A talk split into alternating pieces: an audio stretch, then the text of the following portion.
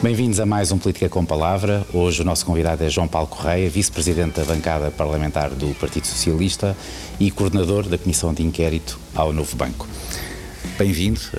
Obrigado. Vamos falar durante 30 minutos. Há aqui uma primeira curiosidade antes de começarmos a falar sobre que nos, verdadeiramente nos interessa e o tema do, da atualidade. O senhor deputado está a especializar-se no sistema financeiro, na banca, mas, enfim, eh, pertenceu à comissão de inquérito que, que eh, sobre, sobre a Caixa Geral de Depósitos, a recapitalização da Caixa Geral de Depósitos, mas também se está a especializar, uh, o que é interessante para um futuro doutoramento, no surrealismo. Porque muitas, nesta, nestas comissões de inquérito, esta e também a da Caixa Geral de Depósitos, há situações que o país de repente abriu a boca de espanto como é que é possível que isto possa acontecer. Sente isso ou já está vacinado, uh, não em relação ao Covid, mas em relação ao surrealismo? Bom, agradeço o convite eh, e a oportunidade para prestar alguma informação importante. Eh, respondendo diretamente à questão, continua a surpreender-me porque.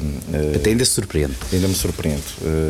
Primeiro porque a última comissão de inquérito à Caixa Geral de Depósitos revelou à opinião pública, aos cidadãos e à sociedade a forma como eh, poderosos eh, empresários se relacionavam com a banca. E, e, também revelou a forma como alguns deles não compreenderam minimamente que a quebra de compromisso que tiveram com a banca atingiu as finanças públicas, atingiu o erário público e atingiu também a reputação e a credibilidade do, de, dessas instituições bancárias, dos seus responsáveis e também do nosso sistema financeiro. E teoricamente eles próprios. Sim, como é evidente, desde logo, eh, desde logo assim. Eh, as comissões de inquérito eh, tiveram uma mudança no seu regime jurídico que ajudou imenso e o PS foi um dos seus proponentes. Nós alteramos o regime jurídico momentos antes da última comissão de inquérito à Caixa Geral de Depósitos. E esse regime jurídico prevalece também para este inquérito no banco. Eh, porque até a última, a última, eh, a última inquérito à Caixa Geral de Depósitos, eh, todas as entidades a quem o inquérito requeriu, requeriu a informação e mesmo as entidades que eram e as individualidades que eram chamadas ao inquérito para prestar informações e fazer o seu depoimento, refugiavam-se muito no segredo bancário e no segredo profissional. E nós retiramos isso, removemos isso do, eh, do, eh, do regime jurídico dos inquéritos parlamentares e, eh, e, por isso é que a Comissão de Inquérito à Caixa marcou uma nova, um novo ciclo, uma nova época dos inquéritos parlamentares à banca, porque quem se senta no inquérito não se pode refugiar nesses segredos para não dizer, para não responder às perguntas. respondem muitas vezes de, de forma muito seletiva, a ausência de memória, do meu ponto de vista, não deixa de ser um exercício de, de Mas passou a ser uma coisa muito interessante, é que essas ausências de memória, essas respostas seletivas, também passaram a ter um preço para quem o faz. E coisa que não acontecia antes. Exatamente, porque um, o, o, facto do inquérito aprofundar uh, o, uh, portanto, o objeto e a investigação, porque a partir do momento em que os documentos começam a chegar ao inquérito sem estarem rasurados, a mostrarem uh, tudo aquilo que se foi passando e a relação que esses grandes devedores tiveram com, a, com, a, com, esse banco e com os responsáveis do banco, uh, surgiram outras perguntas muito mais delicadas para e, e prejudiciais ao próprio grande devedor, uh, que nos inquéritos anteriores não surgiam porque a documentação não chegava ao abrigo do, do, do, suposto segredo profissional e do segredo Exato. bancário. E o próprio banco passou também, e o Banco de Portugal, e os próprios grandes devedores foram obrigados também a fornecer toda essa documentação. E então surgiram perguntas eh, muito mais profundas, muito mais delicadas, que eh, nos inquéritos anteriores não eram colocados aos grandes devedores.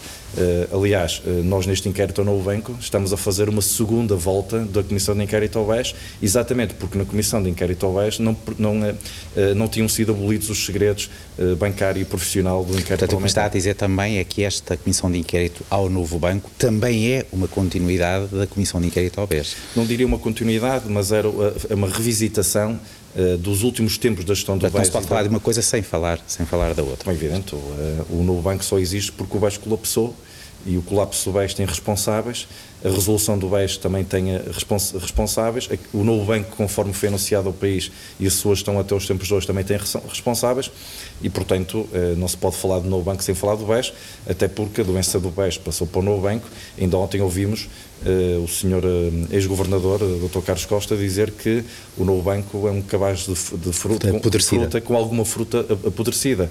E, portanto, isso é uma, uma, metáfora que explica muito bem como nasceu o novo banco e o que herdou do BES. Portanto, enfim, aqui não há parte, Sr. Deputado, nós estamos a conversar na terça-feira, hoje à tarde, de manhã, hoje à tarde vai estar o Governador do Banco de Portugal, Mário Centeno, e, portanto, há aqui uma série de coisas que nós não sabemos esta quinta-feira, não é? O que é que aconteceu ontem e anteontem. Mas esta, esta audição do ex-governador do Banco de Portugal, Carlos Costa, surpreendeu de alguma maneira? Uh, não, deu, deu as respostas que, que foi dando ao longo de, das vezes que veio ao Parlamento, quer à Comissão de Orçamento, quer aos inquéritos anteriores, falar sobre, sobre a sua governação à frente do Banco de Portugal e as decisões que tomou e, como, e sustentou as, as decisões eh, com, as, com, a mesma argumentação que usou nas vezes anteriores que veio ao Parlamento dar explicações. Uh, há um dado novo, havia ali um dado novo, uh, relevantíssimo, que foi o famoso relatório uh, João Costa Pinto. Exato. esse relatório foi um, uma avaliação da atuação do Banco de Portugal, do supervisor, do BES, nos últimos anos de gestão do BES e a, e, e a atuação também do Banco de Portugal na resolução do BES e, uh, e, a relação do Banco de Portugal com outros uh, supervisores, no caso uh, outros reguladores, no caso a CMVM, por exemplo, como também na relação com o próprio Banco Central Europeu e, e, a forma como o Banco de Portugal sabia e, o que não fez e a atuação que não teve, as consequências que não tirou de toda a informação que foi dispondo ao longo do tempo nos últimos Muito impressionante aquela uh, nós ficarmos a conhecer, enfim, o aviso que foi feito ao Governador do Banco de Portugal na altura. Atenção que isso vai rebentar rebentar-lhe nas mãos. O relatório João Costa Pinto transmite-nos aqui um, o seguinte retrato do que foi a atuação do Banco de Portugal na gestão do BES.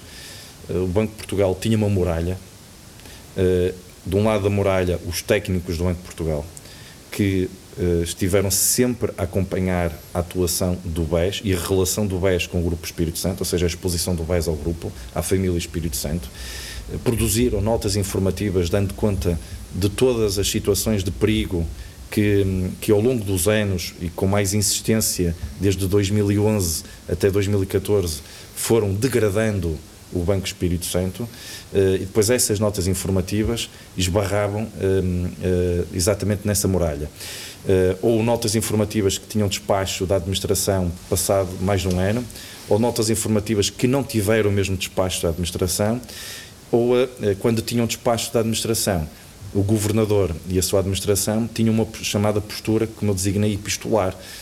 Limitavam-se a escrever cartas, ehm, quer a Espírito Santo Financial Group, eh, que era onde consolidava eh, a supervisão do, do, eh, do, do BES, ou próprio, a própria administração do BES, a família Espírito Santo, e portanto, e entre trocas é de como cartas... nós dizer, arrastar os pés.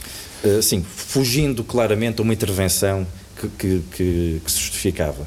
Porque entre junho de 2013 e janeiro de 2014, o Banco de Portugal tinha em posse toda a informação que suscitava uma intervenção mais enérgica, como disse o, o Dr. João Costa Pinto nesta comissão de inquérito, e essa, eh, essa atuação não surgiu. E depois houve um momento eh, que ainda ontem eh, para mim foi um momento crucial e aproveitei a presença do, do Dr. Carlos Costa para o confrontar com isso. Foi marcada uma Assembleia Geral no BES para abril de 2014 no sentido de iniciar o afastamento da família Espírito Santo à frente do banco. E o Dr. Ricardo Salgado, no dia 31 de março, escreveu uma carta ao, ao ex-governador, o Dr. Carlos Costa, uh, uh, ameaçando com as consequências que poderiam advir, uh, no entender da família Espírito Santo, do afastamento da família, da, da, da, administração do BES. E, e o que é que fez o Dr. Carlos Costa? Recuou ou seja, essa Assembleia Geral realizou-se sem esses pontos de ordem de trabalhos. Então houve o compromisso entre o governador e, e o Dr. Ricardo Salgado de que o afastamento da família só iria ocorrer depois do aumento de capital. Ou seja, quando o aumento de capital se realizou em junho. Não poderia ter, ser feito, dada a exposição que existia. Uh, em junho de 2014, uh, o Banco de Portugal tinha toda a informação sobre a degradação contínua do BES e a sua exposição ao Grupo Espírito Santo, tinha informação sobre a fraude contabilística que estava montada no Grupo Espírito Santo e tinha informação da exposição dos clientes do BES aos produtos eh, de dívida, aos títulos de dívida do Grupo Espírito Santo. Eh, o próprio governo, eh, Ricardo Salgado, reuniu duas vezes com Cavaco Silva, com Passos Coelho, com Maria Luísa Albuquerque, com Paulo Portas, reuniu também com, com Carlos Moedas. Essas autoridades políticas à época sabiam da situação do, do BES e a exposição ao Grupo Espírito Santo. Quando em, entre o final de abril e o princípio de maio de 2014, Ricardo Salgado informa as autoridades políticas máximas do país que a dívida do Grupo Espírito Santo é de 7.600 milhões de euros. É evidente que todos deviam concluir, eram obrigados a concluir que o grupo e o banco estavam um passo do colapso. E porquê é que não se conclui? Esse, esse é um dos motivos, pergunto, Sr. Deputado, eh, para a chamada do professor Cavaco Silva à comissão de inquérito. Eh, eh, enfim, existir a dúvida, pelo menos, se, se o Dr. Carlos Costa Uh, decide por ele e recua por ele ou se recua também motivado por, uh, por, por, por, conversas, nomeadamente com o Presidente da República. Esta questão coloca-se assim? Uh, do meu ponto de vista, sim. aliás, estava, estava na altura em causa a seda limpa. O famoso anúncio da seda limpa foi entre a reunião que o Dr. Ricardo Salgado teve com o Dr. Carlos Costa e a segunda ronda de reuniões que Ricardo Salgado teve com as autoridades políticas que falei há pouco. E, portanto, pelo meio houve o anúncio da seda limpa. E, portanto, era inexplicável como é que existia uma saída limpa em Portugal com a queda de um dos maiores bancos do nosso sistema financeiro. Tá.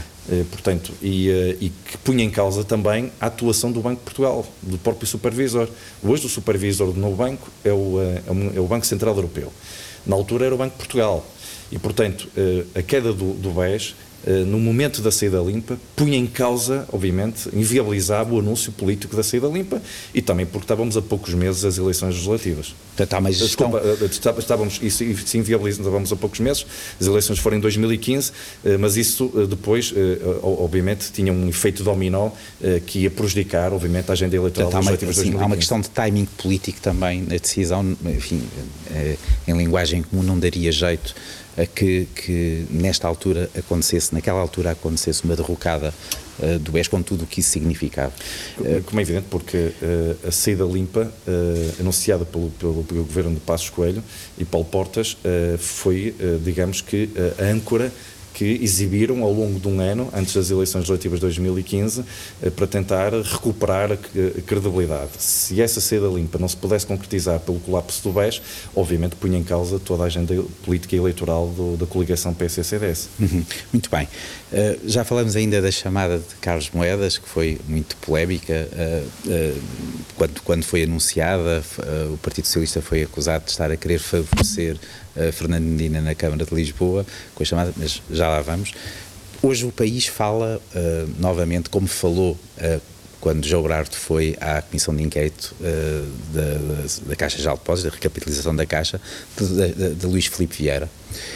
De facto, e fala muito pela, pela quase incredulidade, não é? Porque nós ouvimos e vimos em direto, o país viu que alguém que deve 181 milhões de euros uh, não saber sequer quanto é que devia uh, e, e a falar de uma maneira irresponsável, quase, não é? aparentemente.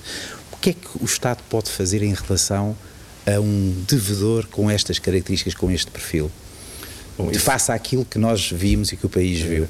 A prestação de alguns grandes devedores, quer no inquérito à Caixa, quer agora no inquérito ao BES no banco, diz-nos que, faz-me lembrar, quando alguém disse que quando devemos uh, 50 mil euros ao banco, Exato. o problema é nosso. Exato.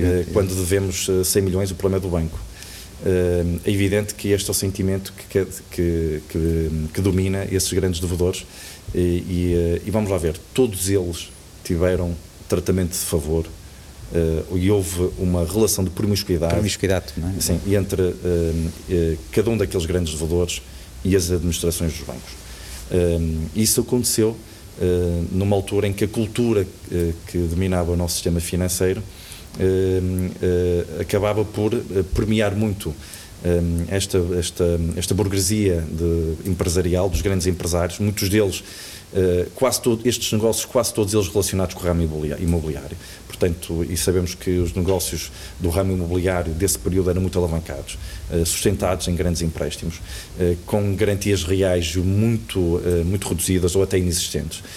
E, portanto, havia aqui o, o, o tratamento de favor. E com trocas de favores também? Exatamente, com troca. Aliás, o Luís Filipe Vieira, quando lhe perguntamos porque é que decidiu investir no Brasil em 2011 e Moçambique em 2012, quando já estava em em incumprimento com o BES eh, e em contraciclo com, eh, com em contraciclo económico e ele disse porque foi o Dr. Ricardo Salgado que me pediu e portanto quando lhe questionamos sobre o negócio da famosa sociedade Imosteps no Brasil ele também disse que foi um pedido do Dr. Ricardo Salgado, ou seja, deixou claro, hum, sem qualquer dúvida, que houve ali um relacionamento de, de troca de favores.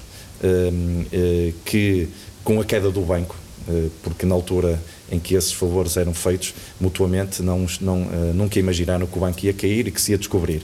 Infelizmente o banco caiu, colapsou, e, e, a história a partir daí todos os portugueses já conhecem. E depois Luís Filipe diz que quem resolveu as coisas como foram resolvidas em relação ao novo banco deveria ser enforcado. Creio que a expressão é essa. Um, não, foi infeliz, verdadeiramente infeliz. Não é? nessa, nessa resposta. Uh, não sei exatamente uh, o que quis dizer com isso, porque também não foi explorado essa declaração, porque acho que todos na sala percebemos que uh, todos os partidos perceberam que foi uma declaração infeliz e descontextualizada. acima de tudo, Luís Filipe Vieira só não entrou num processo de insolvência, como outros grandes devedores, porque, ao contrário de um pequeno devedor, a quem o banco parte logo para a cobrança e a exigência do pagamento da sua dívida, do seu crédito, os grandes devedores viram os seus créditos reestruturados. Ou seja, a reestruturação sucessiva dos créditos é uma forma de manter o grande devedor em, em, em, eh, eh, como, cumpri, como cumpridor uhum. e, e, e, não coloca em incumprimento. E, e, por isso, quando chegou o momento em que já nem insustentável para o novo banco, ou seja, no início do, da vida do novo banco, porque o novo banco eh, eh, este mecanismo de capital contingente, a doença que está dentro do banco, que veio do BES, são, eh, são estes grandes devedores, que já estavam em dívida e em cumprimento no tempo do BES.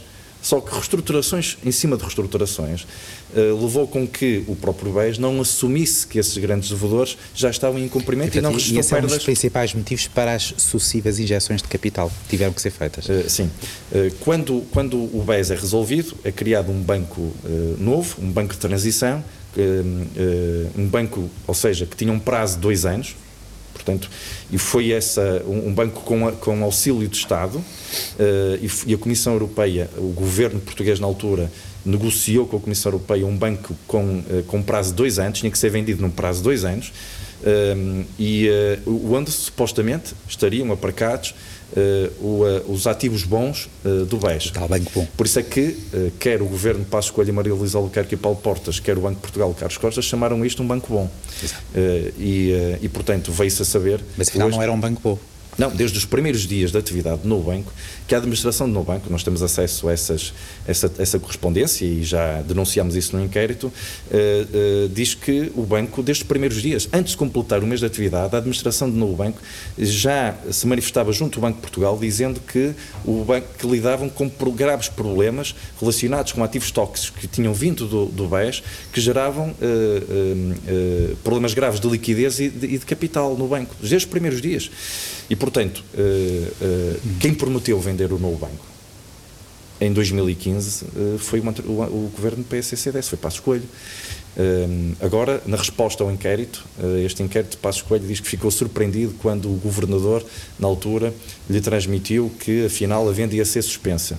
Bom, mas a suspensão da venda colocou o banco a um passo do precipício a sobrevivência do novo banco esteve, em, esteve... O que é que poderia acontecer, que é uma coisa que muita gente não percebe, não entende, o que é que poderia acontecer se o novo banco não tivesse sobrevivido. Isto é, se o Estado não tivesse assumido a sobrevivência do banco com sucessivas injeções de capital. O, o, o, a herança que, que, que, o governo do Partido Socialista uh, teve uh, no, no, no, no, no setor financeiro uh, foi uma Caixa Geral de Depósitos que precisava de ser rapidamente recapitalizada uh, o novo banco que tinha que ser vendido no máximo em 2017 sob pena de ser liquidado. Uh, o BCP e o, uh, e o BPI com, com, necessidades de reestruturação acionista e de recapitalização. Portanto, e o Banif, há poucos dias, numa situação de, de, de, de, insolvência e que teve que ser resolvido nos últimos dias da governação do, do, do anterior governo do PS. Portanto, esta foi a herança uh, de, do PS e CDS. Foi o primeiro ano de Mário Centeno como Ministro das Finanças. Exatamente. Chega, o, o, o, Estado, assim, em fevereiro de 2017, em fevereiro de 2017, o Banco Central Europeu escreveu administração do novo banco dizendo que deviam preparar um plano de liquidação ordeira. O que estava em cima da mesa em fevereiro de 2017 era a liquidação do novo banco. Porquê? Porque ele não foi vendido em 2015, conforme prometeu o anterior governo PSC-CDS e, e, o, o ex-governador. E, eh, e, então, eh, obviamente que, eh, em nome do interesse público, o governo, ou melhor, o Banco de Portugal, e depois o governo entra aqui em jogo, porquê?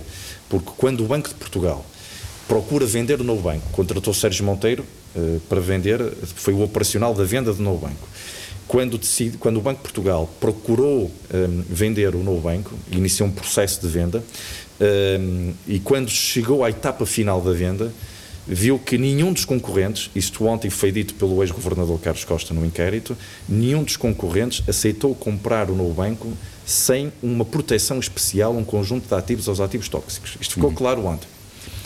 E, Portanto, não havia possibilidade de venda sem incluir a tal cláusula não havia. que muita gente acusa ao Partido Socialista de ter incluído. Não, não havia porque uh, uh, capital nenhum contingente. interessado, nenhum concorrente à venda do novo banco de 2017 aceitava comprar o novo banco sem uh, uma proteção especial a estes ativos proteção especial essa que chamamos hoje mecanismo de capital contingente. Porque esses ativos eram ativos que estavam a gerar perdas contínuas. Ninguém queria assumir um banco com eh, um conjunto de ativos que estavam a gerar perdas na casa dos milhares de milhões de euros. E, portanto, nenhum concorrente aceitou comprar o banco nesse, sem uma proteção especial desses ativos. Quando uh, nenhuma das propostas daria lucro ao Fundo de Resolução, o novo banco, o Banco de Portugal, perdão, é obrigado a recorrer ao Governo para negociar com a Comissão Europeia, porque aí entra aquilo que se chama auxílio de Estado. É só a partir desse, desse patamar que o Governo, em nome do Estado português, porque é o Governo que representa o Estado português nas negociações com a Comissão Europeia, é que entra em campo. Porque o Banco de Portugal disse não temos nenhuma proposta que não configure auxílio de Estado. E, portanto, o governo português tem que negociar com a Comissão Europeia. E a Comissão Europeia ainda ontem e, eh, e hoje de manhã tornou-se dito, ontem pela voz do ex-governador e hoje pela voz do Presidente do Fundo de Resolução, a Comissão Europeia disse que o banco, eh, que tinha muitas dúvidas sobre a viabilidade do banco, do novo banco. Não acreditava que o novo banco fosse viável. E então introduziu algumas o, exigências.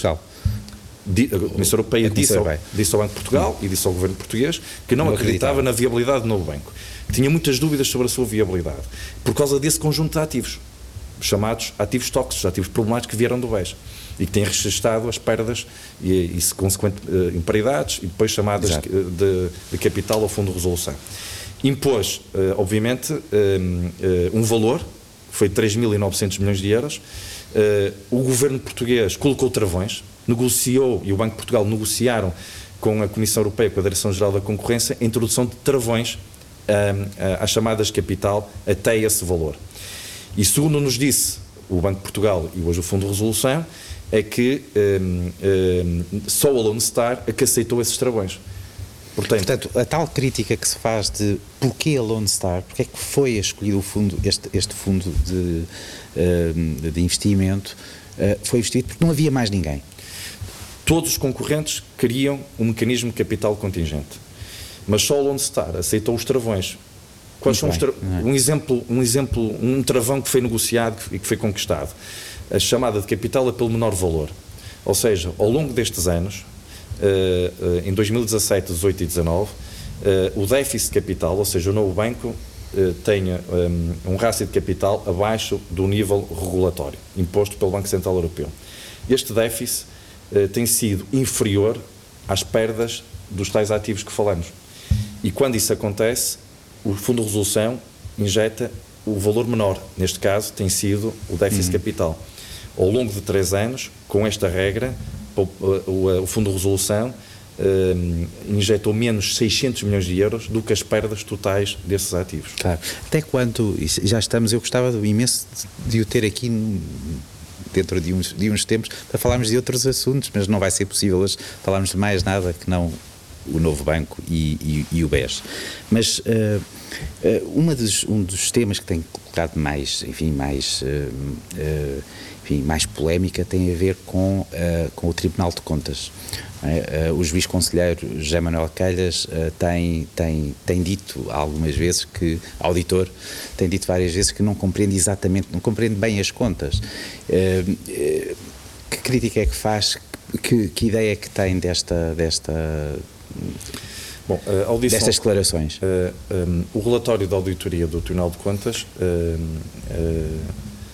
vem-nos dizer. Até porque ele não tem a certeza, se, se bem me lembro, não tem a certeza de, de, das intenções da Comissão Europeia não serem contraditórias com as intenções daquilo que são de, do país, das intenções e dos interesses do país.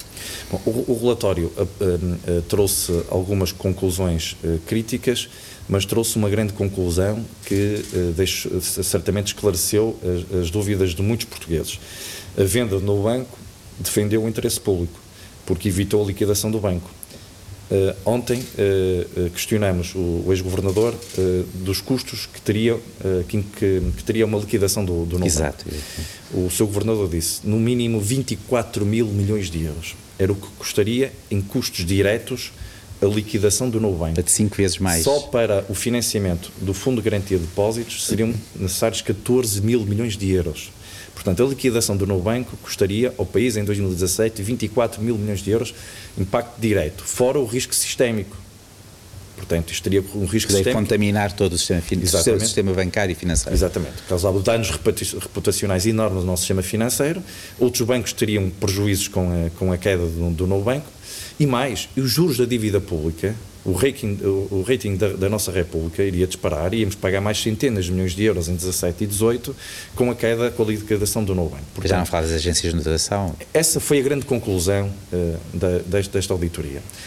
A audição que tivemos com o Tribunal de Contas, quer dizer, a auditoria, como é lembrar, foi requerida pelo Partido Socialista.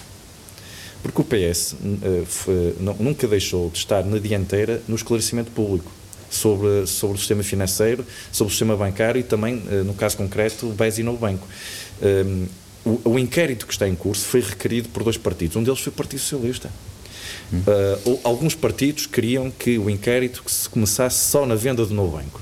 Mas é impossível in, uh, uh, investigar a gestão do novo banco e as decisões do novo banco sem ir à origem. O novo banco só existe porque colapsou o BES. E sabemos hoje que a doença do BES passou para o novo banco, portanto, no entender do Partido Socialista, e acho que temos dado. Não, não havia. A, a, ideia do banco bom não era, não era verdadeira. Uh, não, é evidente. Todos, todos, os portugueses já perceberam isso. Portanto, havia necessidade de recuar à resolução do BES.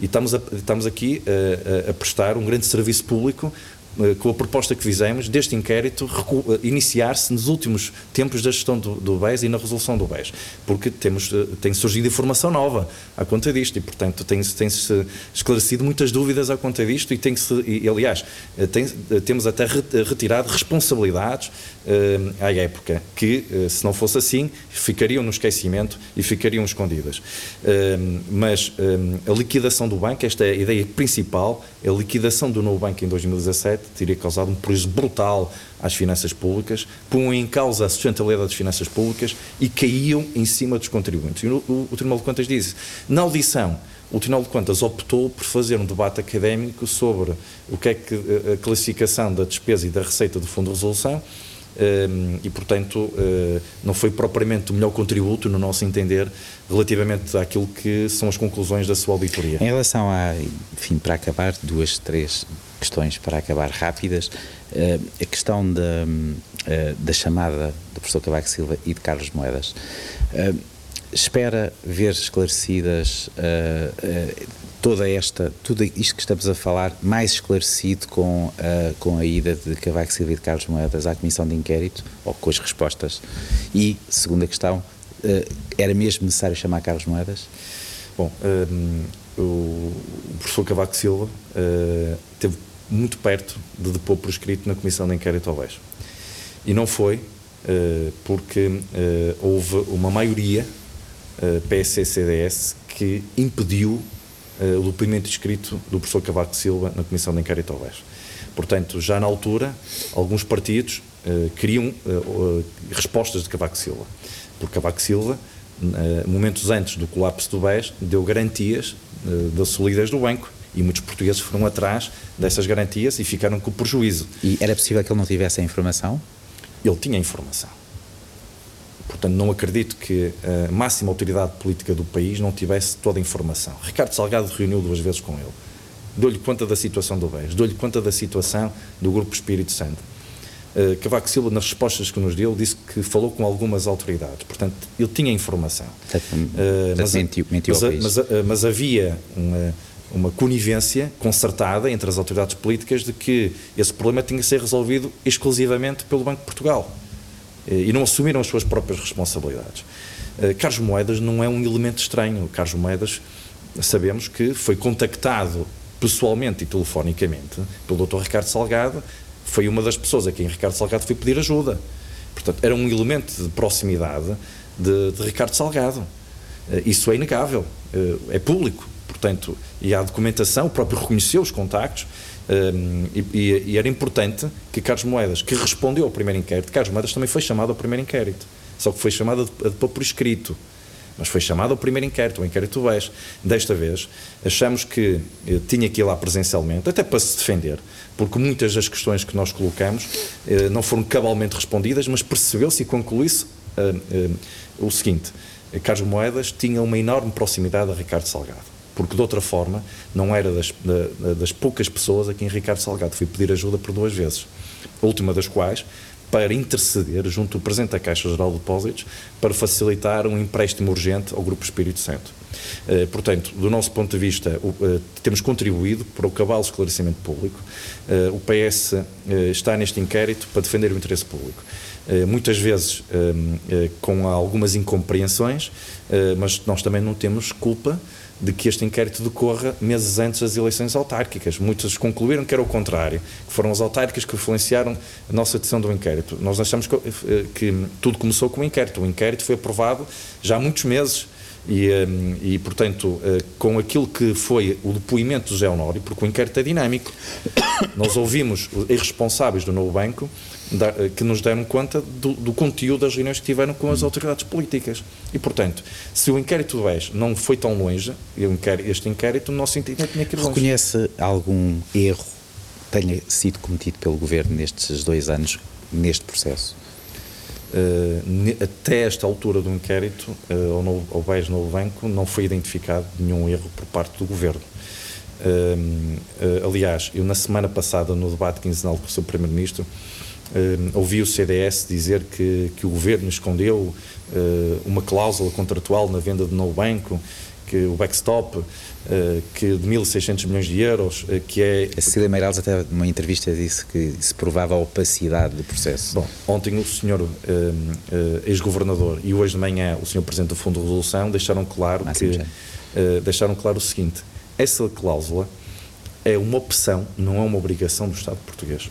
E essa cláusula só, só foi inscrita porque é, uma, é um mecanismo de defesa do Estado português num cenário de liquidação do novo banco que venha a ocorrer. E, portanto, para ela não ser negociada no futuro, ficou já negociada com a Comissão Europeia. Mas hoje de manhã, o Presidente do Fundo de Resolução, o Dr. Máximo Santos, disse até que essa cláusula já não vai está, está, afastada, portanto não vai ser ativada, porque este ano termina o plano de reestruturação do novo banco, portanto tinha que ser ativada no, na, no horizonte temporal do, do, plano de reestruturação. Depois, outro argumento também que foi usado pela direita no debate quinzenal que o Primeiro-Ministro há uma semana, eh, foi que o Governo eh, não propôs a todos os concorrentes as mesmas condições que propôs a Lone Star esse, esse argumento é falso e que eu por terra ainda ontem, hoje de manhã novamente, eh, porque eh, ficamos a saber que todos os concorrentes queriam uma proteção especial a esses ativos problemáticos que lhe chamamos hoje mecanismo de capital contingente e o único concorrente que aceitou os travões que são favoráveis ao interesse público foi lançar. Foi lançar. Para acabar, enfim, uh, ainda existe este elefante na sala, herdado de facto, mas existe. O Sr. Deputado espera que nos próximos anos não venha a ter que coordenar ou presidir alguma comissão de inquérito deste género. Estamos salvaguardados uh, depois daquilo que aconteceu no BES, de, de, uma nova forma de regular o sistema, o sistema bancário, coordenação da Comissão Europeia. Estamos protegidos para que um caso como o BES volte a acontecer? Uh, julgo que não. Pode dar-nos garantias não, disso? Ninguém pode garantir a 100% que estamos protegidos. Uh, eu, como cidadão, uh, sei que hoje a supervisão e a regulação e a fiscalização feita à atuação dos bancos e também do supervisor e do, do, do regulador, tem hoje um quadro legal, o sistema financeiro tem hoje um quadro legal muito mais reforçado. Em que, a transparência da gestão dos bancos, a transparência das decisões do supervisor e, dos, reguladores e o próprio escrutínio que é feito pelo Parlamento porque hoje, por exemplo, não só o, o, o, inquérito foi inovado em termos daquilo que são as suas capacidades de investigação, mas também adotámos em 2019 uma lei que, é que foi conhecida pela Lei dos Grandes Devedores à Banca, que todos, eh, periodicamente, o Parlamento recebe informação sobre o evoluir dos, dos, grandes devedores à banca, que nos permite também ter um escrutínio maior sobre aquilo que vai acontecendo no nosso sistema financeiro e nos bancos que aqui estão em Portugal. E, portanto, isso dá-nos, obviamente, mais confiança de que eh, eh casos como o BES não tornem a acontecer. Eh, mas isso também depende muito de, dos ciclos económicos e das crises. Eh, repara, esta crise que estamos a viver está a, está a pôr à prova o sistema financeiro e está a pôr à prova o, o quadro legal que fomos reconstruindo hum. de, desde, o, desde o BES até hoje. A queda do BES e a queda do BANIF suscitou grandes reformas legislativas que veio reforçar os poderes da supervisão, da regulação, eh, eliminar conflitos de interesses, eh, dar poderes de fiscalização ao Parlamento que não hum. tinha eh, e isso e, e tornar a supervisão mais, mais intrusiva. Uh, e a regulação também mais intrusiva, uh, uh, quer principalmente a, a prudencial. e julgo que esta é uma segurança que os cidadãos têm hoje, que não tinham na altura, uhum. mas não podemos afastar a 100% que casos estes não tornem a Portanto, o balanço perante um ano e meio, dois anos de stress, não é? é positivo. A banca resistiu. A banca tem resistido. A banca tem resistido. E isso também vamos lá ver. O caso BES, é importante que, que fique claro, eh, começa eh, porque os principais responsáveis do banco e do Grupo Espírito Santo atuaram de forma criminosa eh, e, portanto, e fraudulenta. Se não tivessem atuado, o BES não tinha caído porque nós podemos discutir que as falhas de supervisão, as falhas de regulação, mas a causa principal continua a ser só uma. Houve uma ação criminosa por parte dos principais responsáveis do Grupo Espírito Santo e do Banco Espírito Santo. Isso também tem que ficar claro. Obviamente que é muito difícil hoje isso acontecer durante um, uma, um tempo demorado, como aconteceu no caso do BES, eh, porque a supervisão e a regulação têm hoje poderes muito mais reforçados, que não tinham à época e conseguem acompanhar de, com grande proximidade a gestão dos bancos e, e, e já não podem já não se podem manter naquela relação epistolar de enviar cartas e receber cartas, eh, uhum. que, que era essa a postura do Banco de Portugal. Sr. Deputado, foi um prazer. Muito obrigado. obrigado.